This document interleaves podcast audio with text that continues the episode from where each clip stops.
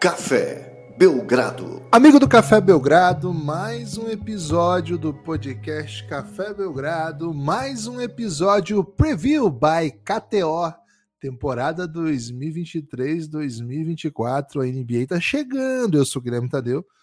Ao meu lado, Lucas Nepomuceno. Hoje é 5 de setembro de 2023. Estamos gravando algumas horas depois do sacode que a Sérvia deu na seleção da Lituânia, já classificando-se, portanto, para a semifinal da Copa do Mundo e já jogando a Lituânia para o pré-olímpico mundial. Mas aqui é NBA, né? Deixa, deixa o mundial aí para as lives e para os outros conteúdos que ainda virão. Eu sou o Guilherme Tadeu, não sei se já havia dito. Ao meu lado, Lucas Nepomuceno, hoje vestindo. Vocês não estão vendo, infelizmente, porque isso é só um podcast. Na verdade, é felizmente, porque os podcasts deviam ter continuado só no áudio e ainda a gente seria então um dos maiores podcasts do Brasil. Lucas Nepomuceno está vestindo uma camisa da França de 98, com aquele galinho, aquele galinho afrontoso. Tudo bem, Lucas? Alguma mensagem ao vestir a camisa da França de 98 no podcast sobre o Detroit Pistons. Tudo bem? Olá, Guilherme. Olá, amigos e amigas do Café Belgrado. Cara, hoje um dia interessante aí para o mundo das camisas, viu, Guilherme? Curioso você trazer logo esse assunto, porque me preparando, né? Gosto de, gosto de limpar a mente, Guilherme. Então, gosto de fazer uma caminhada matinal. Então, me preparando para um dia de muitas gravações, porque a gente tem o podcast aqui e tem a live mais tarde, né? É, uma da tarde. Então, me preparando para limpar a mente, para poder pensar em, em, belíssimas coisas a serem faladas, fui fazer minha caminhada, né? E na caminhada matinal, Gibas, cruzei com uma pessoa vestida de Nikola Jokic, né? E eu tenho uma pequena compulsão, Guilherme. Quem anda comigo lá na NBA House viu que todo mundo que tinha camisa do Phoenix Suns, eu falava com, com essa pessoa, né? Então, assim, okay. na NBA House todo mundo tá com roupa de NBA, mas se tivesse alguém com a camisa do Phoenix Suns, eu paro para falar com essa pessoa. E nas ruas, Guilherme, eu tenho uma tendência muito grande de falar com pessoas com qualquer camiseta da NBA, né? Então, fazendo a minha caminhada. Agora, o que, é que eu faço? Eu distingo, né? Se é uma camiseta de NBA ou se é uma camiseta daquelas fake jersey, né? Não não me preocupo se ela é da, da China, né? Ou se ela não é 100% original, mas aquelas da CIA, aí eu não falo, né? Aquelas que tem Dallas, aí a cor é vermelha e... Dallas Celtics, né? Tipo, Dallas Celtics. essa eu não, não, não, não paro para falar, né? Mas quando é uma camiseta, né, assim, de NBA, eu tenho uma tendência muito grande a falar. E era uma camiseta do Jokic, com o patch do NBA Finals e tudo mais, né? É, e era uma, uma, moça caminhando com um Schnauzer, eu acho que é Schnauzer o nome desse dog, que é o dog do Tintin. E aí depois vocês me digam se é Schnauzer. É muito legal porque ele parece um idoso, né? Um dog idoso. É, então falei, poxa, essa camisa tá demais, né? E aí achei que ia ser uma pessoa que assim, poxa, usei a camiseta porque é bonita, sabe? Aí ela falou, depois de uma temporada dessa não tinha como, né? Precisei adquirir. Aí eu falei, pois é, né? E ainda eliminou meu Phoenix Suns. E aí, Gibas, eu queria saber, eu tava fazendo uma pequena investigação se a pessoa era realmente apaixonada. E aí ela fala, não, mas tudo bem, foi uma vingança de 2021. E aí eu falei, que isso, velho? Caraca, Encontrou... velho. que isso, NBA tá disparada, tá muito velho. disparada, né? Então, tudo que você veste, Gibas, é um statement mesmo, né? E eu coloquei essa camiseta da França porque me sinto assim, né? Derrotado ainda pelo, pelo Mundial, então trago aí sempre mais. Ontem me diverti, assim, no, no mundo do pesar. Peraí, peraí, peraí, desculpa, desculpa. Guarda essa frase, assim, é, é um statement para sentir que eu ainda tô derrotado. É porque a França foi derrotada nesse Mundial ou porque lembrar de no, da camisa da França lembra Derrota de derrotas? Ok, perfeito. Derrota do Brasil. É, então, assim, ontem, para me divertir, né, foi assistir um pouquinho de Brasil e Argentina de 2010. Eu não entendi é. nada quando você começou a me mandar prints de tático. De verdade, o Lucas estava me mandando ontem, 10h55 da noite, prints táticos de Brasil e Argentina 2010. Eu não entendi Cara, nada. A escola tem um monte de mid-range no último quadro, é inacreditável. É, mas enfim, Gibas, é, tô, tô nessa ainda, né, desse sentimento. E hoje Curioso, Guilherme, esse sentimento todo para baixo, se o Detroit Pistons é o time que a KTO mais aposta no seu desenvolvimento. Estava preparado para essa, Gibas? Embora não, seja não o segundo time aqui da, do preview, e quer dizer que é o segundo time que a KTO acha que vai perder mais, só vai ganhar mais jogos do que o Detroit Pistons, é o time que tem a maior ascensão, segundo a KTO, de 10 vitórias e meia para essa temporada. Né? A linha do Detroit Pistons abriu 27 vitórias e meia. Na temporada passada foram apenas 17 vitórias, né? Então tem margem para aumentar bastante. Mas ainda assim é curioso, né? Porque a gente passa pela pelo off-season do Detroit Pistons e não necessariamente pensa assim, nossa, esse time agora vem para uma nova era, né? É, mas pode ser um ledo engano. Pode ser um ledo engano achar que não, porque esse time adicionou um dos meus melhores amigos do mundo da NBA, que é o Monte Williams, viu, Gibas? Foi uma grande contratação, o técnico mais bem pago da história do basquete. Salário, cara, salário proibitivo até, né? Se você pensar aí. Mas se você juntar que ele ainda tá recebendo do Suns, velho, que Meu isso. Deus do céu, tipo daria para ele comprar, é, daria para ele comprar muitas e muitas SAFs brasileiras, entre outras SAFs mundo afora. Pô, né? tô chateado, Ronaldo, trazer o, o Zé Ricardo, velho. Se for verdade. Pô, não faz nenhum sentido, né, velho? Mas, cara, confia, né? Confia. É, acho que assim, Depois Lucas, o pessoal faz rima e ele fica puto. O Monte Williams sai muito valorizado da, da run que ele teve no Phoenix Suns. Já era né, um, dos, um dos caras mais queridos da NBA antes de assumir o Phoenix Suns. Todo mundo queria o Monte Williams. Né? Monte Williams teve uma tragédia pessoal que o afastou das quadras por um tempo e sempre foi tido para o mundo NBA como o técnico, a, o próximo técnico que, que vai arrumar um, um ótimo emprego. Ele teve uma boa passagem antes do Phoenix Suns ainda no tempo de Hornets Pelicans e Hornets Pelicans porque era tem que explicar porque teve um dia que eu postei uma coisa como se todo mundo já levasse de onda e tomei uma bronca de um ouvinte, né? Você está inventando um time que não existe, né? que a cidade de New Orleans teve Hornets, depois virou Pelicans. É, ele ficou assistente em algumas equipes e voltou à elite da NBA é, para comandar um Phoenix Suns em reconstrução e desde, um, desde que chegou mudou o time de nível. Acho que isso dá para dizer com tranquilidade. A mudança do time de nível vai, vai se consolidando na medida que vão chegando e desenvolvendo novos jogadores via draft. E a gente pode dizer que o Suns se tornou um contender da NBA nas, pelas mãos deste trabalho do Monte Williams de reconstrução de um elenco montado via draft, né, com jovens, com Devin Booker no centro, com, Maio, é, com Michael Bridges, com Cam Johnson, com DeAndre Ayton, e que conseguiu nesse núcleo né, chegar à final da NBA, ter a melhor campanha da NBA. E o ano passado o time acelerou, né? Acelerou em busca de uma grandiosidade e acabou ficando pelo caminho. A chegada do Kevin Durant bagunçou um pouco o roster do, do time, até um pouco exagero falar isso, mas enfim, acho que mudou o caminho, mudou a ideia. A chegada do novo dono do, no Suns sinalizava que algumas coisas estruturais seriam transformadas, de fato foram, e uma delas até impensável, né? O Monte Williams, melhor amigo do Lucas da NBA, ele falou um dos, mas acho que dá para dizer que é o melhor. Acabou ficando para trás na história do Suns. Suns foi em outra direção e Monte Williams ficou no mercado, né? E cara, um técnico desse tamanho, quando fica no mercado, ele deve ter ficado desempregado, sei lá, uma hora. No, na hora seguinte, ele deve ter recebido ligações e começou a escolher para onde iria. E o caminho foi o maior salário da história da NBA. ele dizia Pistons... que não queria, né, Gibas? Ele recusou algumas investidas do Pistons até o Pistons falar: cara, vamos, vamos botar mais dinheiro, né? Vamos foi literalmente a frase dita nos bastidores de quem cobre o Detroit Pistons é que o Pistons fez uma proposta, até copiando a, a expressão usada no Poderoso Chefão incontáveis vezes, uma proposta que ele não pode negar. Geralmente, Lucas, no, no Poderoso Chefão, isso via assim, era, era muito dinheiro e uma arma na cabeça. Arma na cabeça. Não sei se eles fizeram isso com Monte Williams, espero que não.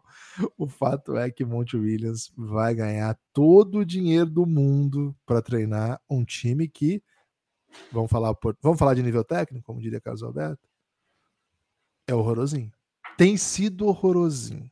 Agora, Lucas, o time ter sido horrorosinho, o time está passando por um período em que o basquete é horrorosinho, não significa que é um time que só tem jogador horroroso, né? Pelo contrário, até eu diria.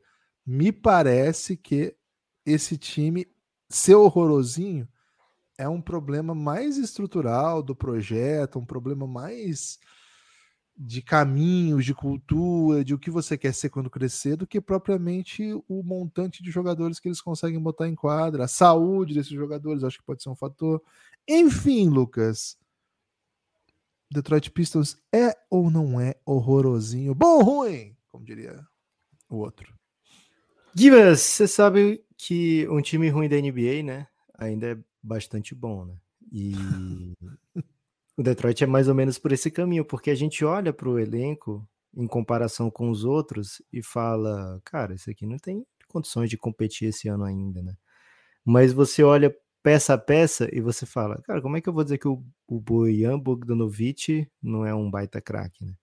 Como é que eu vou dizer que o Cade Cunningham não é uma das grandes estrelas jovens da NBA? Como é que eu vou dizer que o Jaden Ive não é um jogador que eu gostaria de ter no meu time? Né? É... Assim, a verdade é que vai acabando rápido, né? Esses motivos para que o, o, Detroit fique ainda um time interessante. Mas ainda assim tem outros jogadores que vieram para dar um, um, núcleo de veteranismo, né? Para não ficar uma coisa tão em aberto, né? Para não ficar uma coisa tão é, vamos deixar a juventude, vamos esperar a juventude se criar, sabe, Para não ficar tão o processo do Philadelphia 76ers. Eles têm, por exemplo, para banco, Monty Morris, tem Alec Burks, tem Joey Harris, né? São jogadores já com rodagem por equipes né, veteranas, é, equipes que já disputaram coisa na NBA, né? São veteranos que já disputaram é, playoff, já jogaram partidas importantes, além do Bojan Bogdanovic, né? O croata, lógico, é, que foi ano passado um dos grandes destaques do time, especialmente depois da lesão do Cade Cunningham. É, mas tem ainda Jaden Ive, tem o Jalen Duren? Um novato do ano passado, um big que corre bem, protege o aro, trouxeram o James Wiseman também para brigar ali naquela posição, renovaram com a Zay Stewart, né, muito conhecido aí por correr atrás do LeBron James nas quadras. É, acho que é a única pessoa que pode bater no peito e dizer eu corri atrás do LeBron para bater nele, né? É, e o LeBron é... correu dele, viu? Então, não precisou correr porque chegou um monte de gente, né? É. É, assim, se você tenta agredir o LeBron, Guilherme, imagina o tanto de gente que se voluntaria para impedir isso, né? Claro. É, então ele não precisou correr, correr, mas ele tava ligeiro ali, né?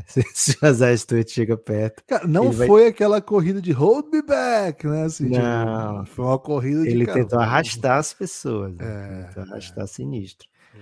Mas enfim, Gibas, tem bastante jogador ali que a gente olha e fala, poxa, dá um caldo, né?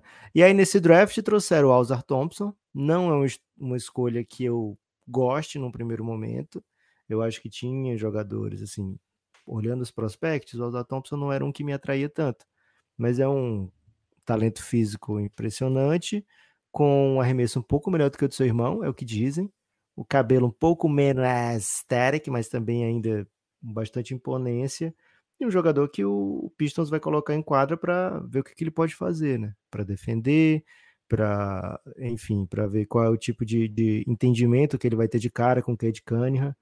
Além desses, Gibas, tem algumas apostas, né, que já estão com prazo de validade quase se vencendo, né? Kylian Reis teve um bom ano ano passado. Ele teve um péssimo ano de calor, né?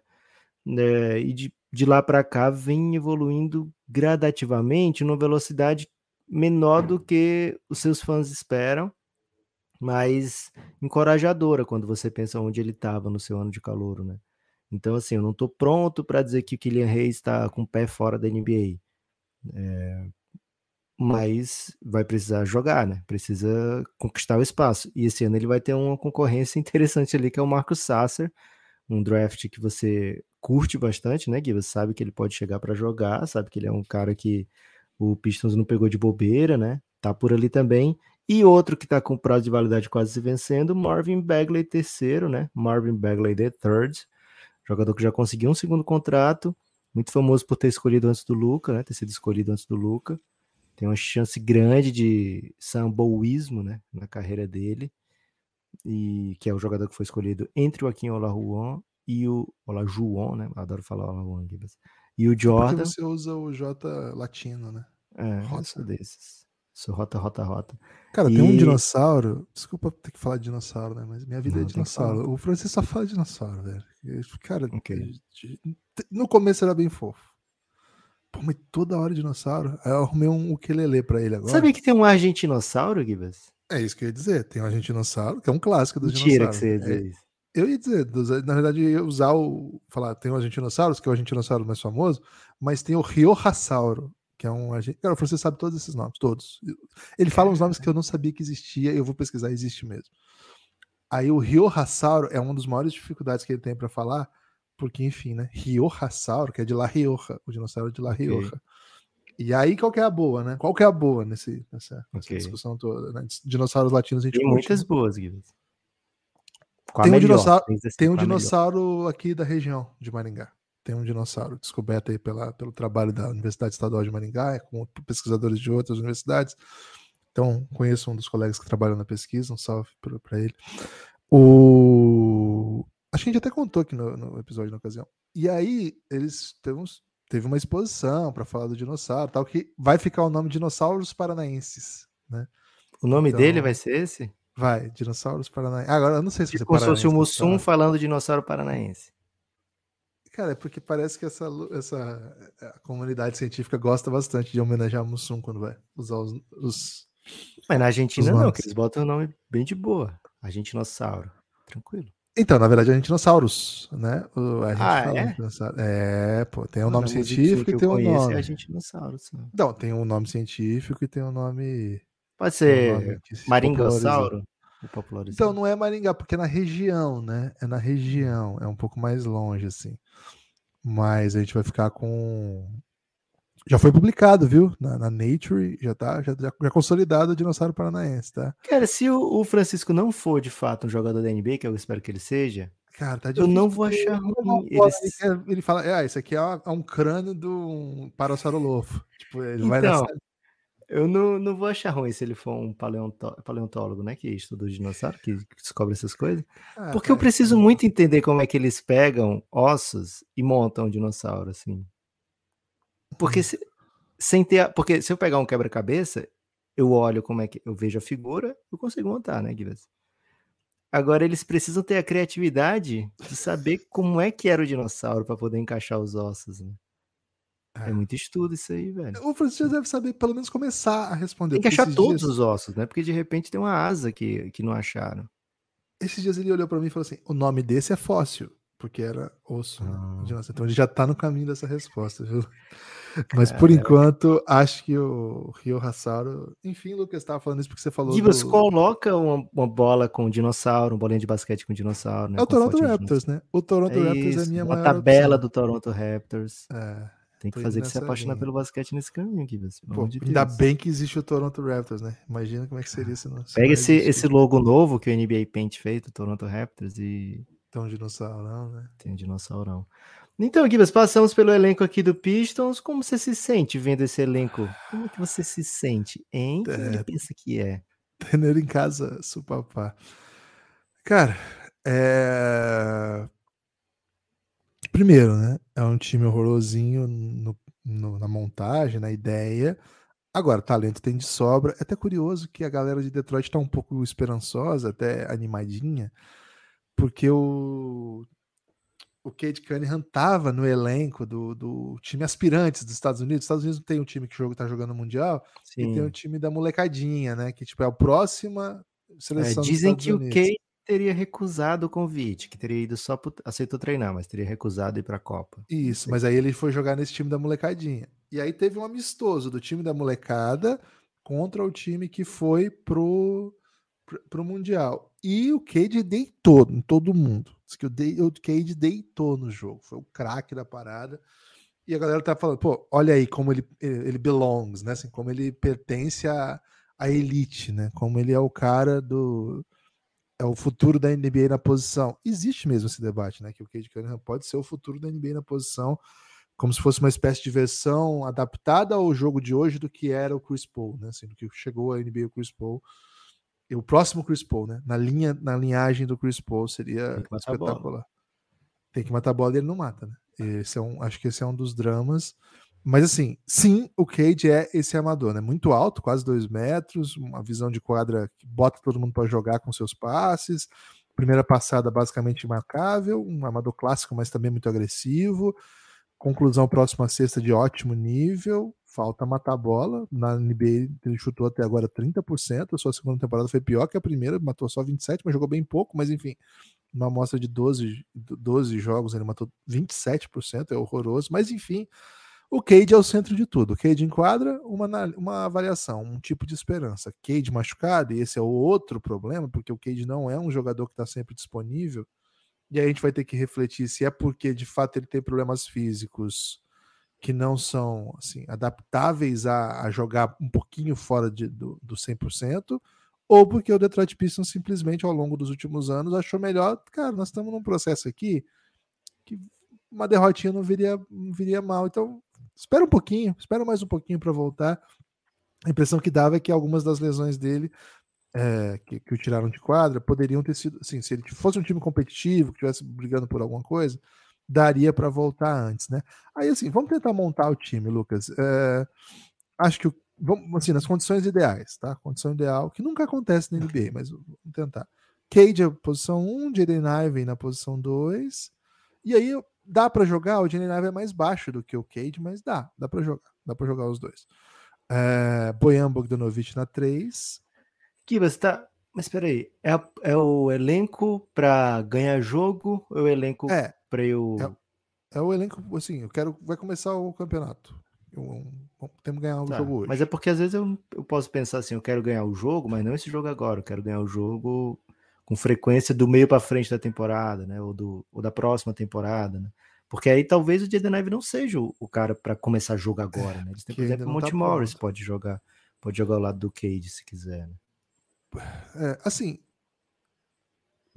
esse, esse, esse fit, eu ia chegar nisso, todos esses fits assim na posição tem problemas de, de espaçamento, né? Porque assim, você tem um dos melhores chutadores da NBA, que é o Bojan Bogdanovic, você tem, você trouxe o Joe Harris, que é outro super chutador. Você tem alguns jogadores da posição 4 que conseguem meter bola, né? O Isaiah Stewart, que ficou famoso aí por correr atrás do LeBron, ele é um chutador aceitável para a posição, 30 e poucos por cento, um volume até que razoável.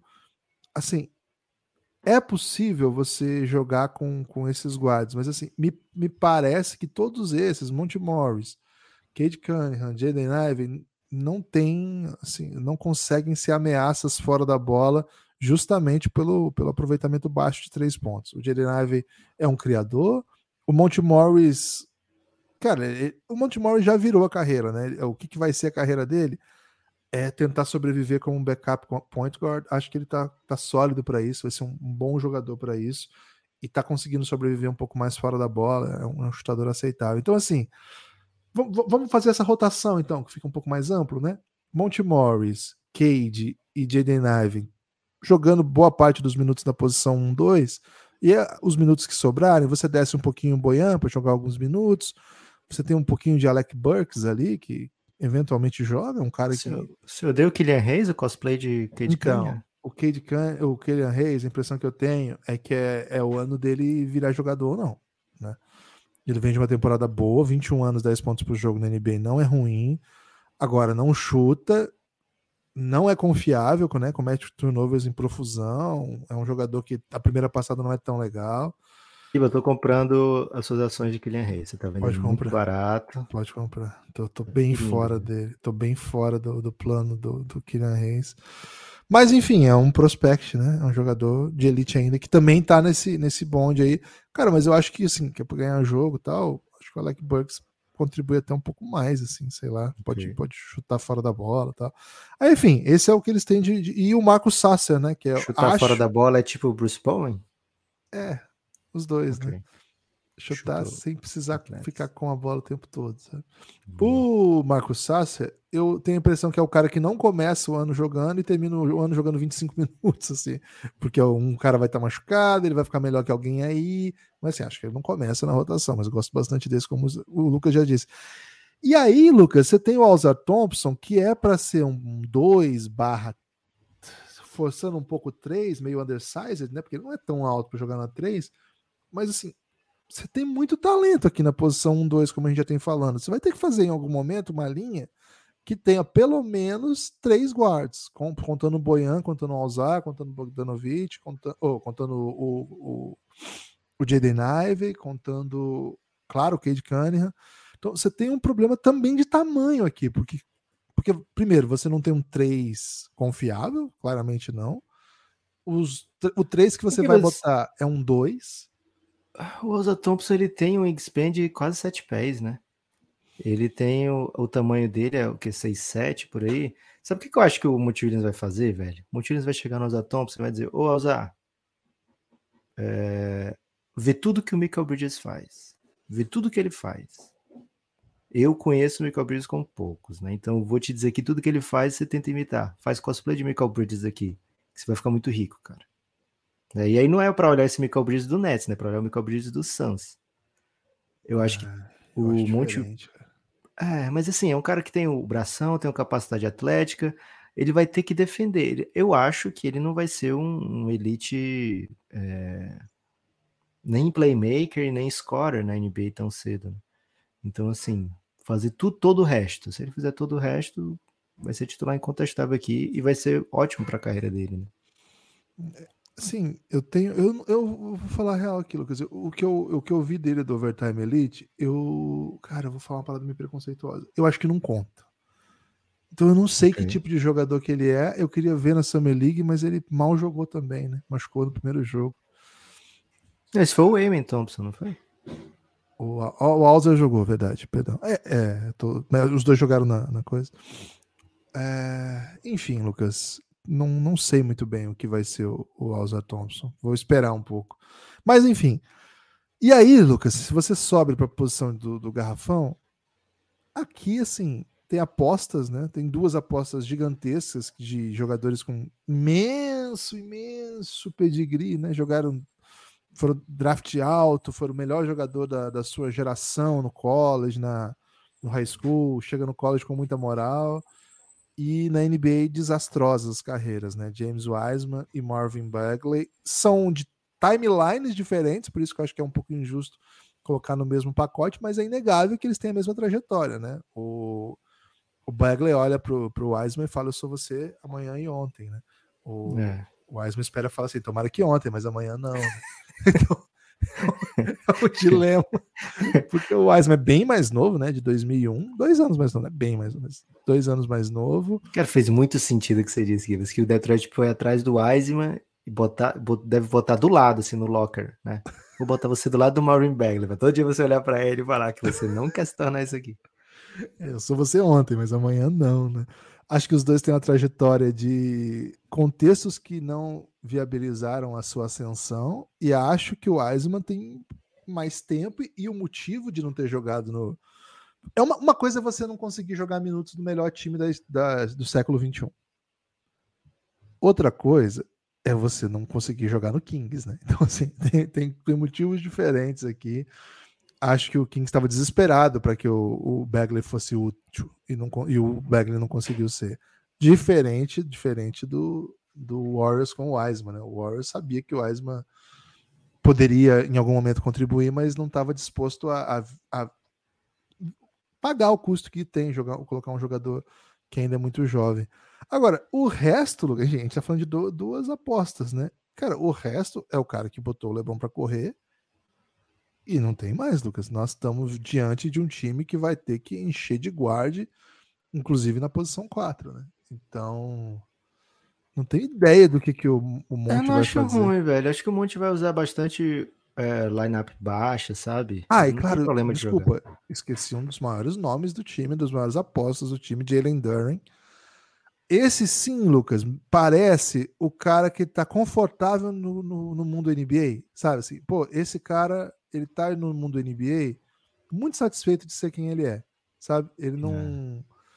Para ele, não é um drama que a NBA seja a liga dos alas, que seja uma liga que os pivôs têm que trocar e defender lá fora, uma liga que o pivô tem pra, papel de protetor do ar, ring runner, que o pivô não, não precisa, não, não precisa jogar poste baixo, ele, não, ele não, não precisa desse touch. O Bagley e o, e o Wiseman, eles precisam receber bola no poste baixo, eles precisam quicar, eu preciso que o time gire para dar opção para ele, o jogo passa rápido demais. Eles olham para o passado e falam assim: Poxa, lá em Duke não era assim, lá em Memphis não era assim. Cara, o Jalen Dunn está muito confortável na, na pele que a NBA ele traz para hoje, né? É, ele é um pivô que troca, É um pivô que protege aro, é um pivô que corre, é um pivô muito jovem, né? Ele, ele, é de 2003, de novembro de 2003, né? Tem só 19 anos ainda.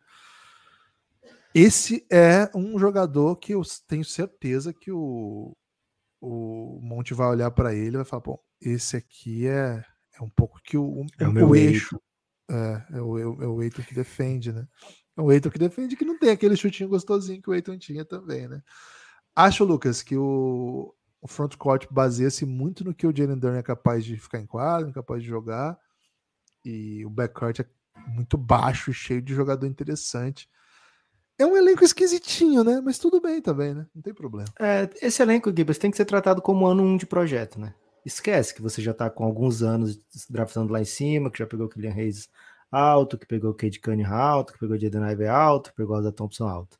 Você trouxe um técnico agora, você tava com o Danny Case, velho. Um cara que você trouxe para ganhar jogo. Agora você trouxe um técnico e deu um contrato gigantesco para ele criar uma cultura, né? Então tem que ser tratado como ano um de projeto. Acho que o Monte vai experimentar bastante, vai colocar muito jovem para jogar, não tem problema. Eu acho que desses bigs, cara, eles têm Jalen Duran, tem Isaiah Stewart, tem James Wiseman e tem Marvin Bagley. Só precisa jogar um por vez, no máximo dois, por, assim, sabe? É, dois só se for com, sei lá, o, o Bagley, que ainda não espaça, mas com um espaçamento teórico, Isaiah Stewart com um espaçamento sim, assim, por alguns minutos, sabe? Se você estiver jogando junto com o Joe Harris e Bogdanovich ao mesmo tempo. E acho que eles vão botar na 4 o Ozar Thompson, o Bogdanovich, o Joe Harris, enfim, até o Alec Burks pode ficar defendendo os caras ali. Vamos botar esse time para correr, vamos colocar esse time para dar volume, vamos colocar esse time para se conhecer e ver que, jogar em velocidade, jogar em transição, jogar com Cade Cunningham e Jaden Ive, né? Ver o que, que eles podem fazer e evoluir aos poucos. Acho que até por isso aqui a minha recomendação é de under, né? 27 vitórias e meia, acho que é muito para um Pistons que é, a gente acha curto o elenco, acho que tem veteranos melhores do que ano passado, beleza, mas é um elenco curto. Então, se você pede o Cade Cunningham, e você tem perdido bastante o Cade Cunningham, é, esse time dá muitos passos para trás, né? Então, se ele não joga 70 jogos, por exemplo, é, é um outro tipo de Detroit Pistons já, né? Então, acho que o Monte Williams vai sem tanta pressa e acho que, que o Under é até bem, bem tranquilo e recomendado. Acho que pode ser um time pior do que o Washington, fazer uma campanha pior do que a do Washington Wizards, dependendo do, de como, de quão disponível vão estar as suas estrelas jovens. Dito tudo isso, Gibas, é um time aí para ficar de olho, viu, Guilherme? É um time para a gente olhar daqui a alguns anos e falar: caramba, sabe? Você tem alguma peça brasileira de entretenimento para comparar com, com Detroit? Porque eu vou dizer uma aqui. Sandy Júnior, a Sandy, no caso, né? É, no começo da carreira, na época de Maria Chiquinha e tal, que era super uhum. problemático, que você olhava ali e falava, pô, tem, tem uns gritos aí no meio, né? Mas interessante. Dessa idade já tá num, já tá num nível interessante, né? Pode ser que daqui a alguns anos desabroche. E, pô, a Sandy virou um dos grandes assuntos do país, né? É, não, não tava pronto para esse caminho, não, né? Tava pensando, okay. de repente. É, de repente um Celton Mello antes de, de ir para os caminhos que foi. É porque o Celton Mello, vamos falar a verdade aqui, né? O Celton Mello é considerado um dos grandes atores brasileiros, mas ele ficou, ficou para trás, né? Vai falar grandes atores brasileiros hoje, o pessoal mete um Wagner Moura antes do Celton Mello suave. Ah, você está dizendo então que na, ah, você está falando de maneira geral o Detroit Pistons. O Detroit Pistons hoje. Enquanto franquia. Que eu tenho, não, é, quanto projeto, ele tem uma vibe. Okay. Olha, posso ser muito, posso ser muito promissor. Posso, posso estar tá voando, né? E aí, de repente, estou fazendo mecanismo. Hum. Entendeu? Assim, pô, legal pra caramba. Ó, o cara, pô, o cara tem umas coisas bem legais, essa narração. O cara fez o Cusco, velho. É, o cara foi a voz do Cusco no, na Nova do Imperador. Pô, que falar mal disso, né? O cara tem, tem, tem projeção. Agora, para isso acabar fazendo mecanismo, pô, não é muito difícil, viu? Hum. Eu não quero vender esperanças aqui para nossa querida torcida do Detroit Pistons, né? Então, Cícero um Melo, né? Cícero Melo, pô. Que é mais. Que é Adriana mais... Buquerque. O Brabo. O Brabo. Um salve para Adriana. TikTok, viu? Adriana Buquerque. E grande elenco, né? Então vou, vai, vou mais nessa linha. Você é calma, calma um pouco.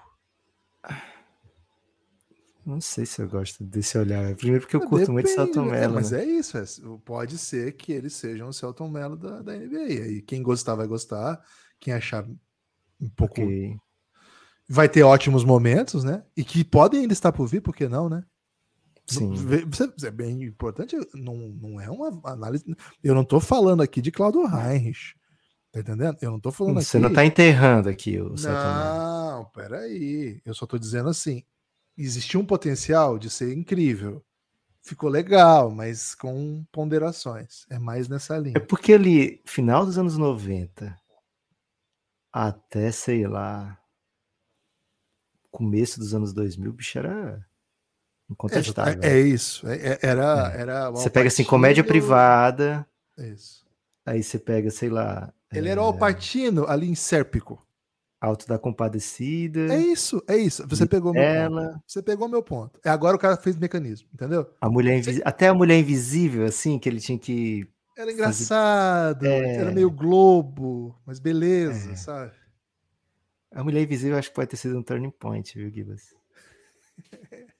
Cara, a gente tem que falar mais assim sobre esse debate Celton Mello, porque para mim é. talvez seja aí o Cade Cunningham do da, da cultura nacional. Será que a Mulher Invisível pode ser Elsa Thompson? Você pensa que é uma boa ideia, aí você fala, porra, Elsa Thompson, velho. A Mulher Invisível, como é que vai dar errado, né? Luna Piovani, contracionando sozinho, com as paredes. E vai dar bom, tô, tô seguindo. Aí depois. Espero que não, viu, Gibas? Espero que não. É. Detroit Pistons, você já venceu é o seguinte, é bom ficar bem claro, né? É, é, tem sinuosidades assim nesse caminho que nós tomamos okay. aqui. Não é uma linha reta de argumento, hein? Peguem as as minúcias, né? As coisas podem ir para os dois lados. Lucas, o que pode ir para os dois lados também é o nosso querido ouvinte, né? Que está aqui agora e pode ou não escolher apoiar o Café Belgrado. cafébelgrado.com.br. Café Belgrado é um projeto de mídia independente que produz conteúdo eu vou usar a palavra diário, porque eu acho que é diário mesmo, mas se não for diário, sei lá, cinco, seis vezes por semana.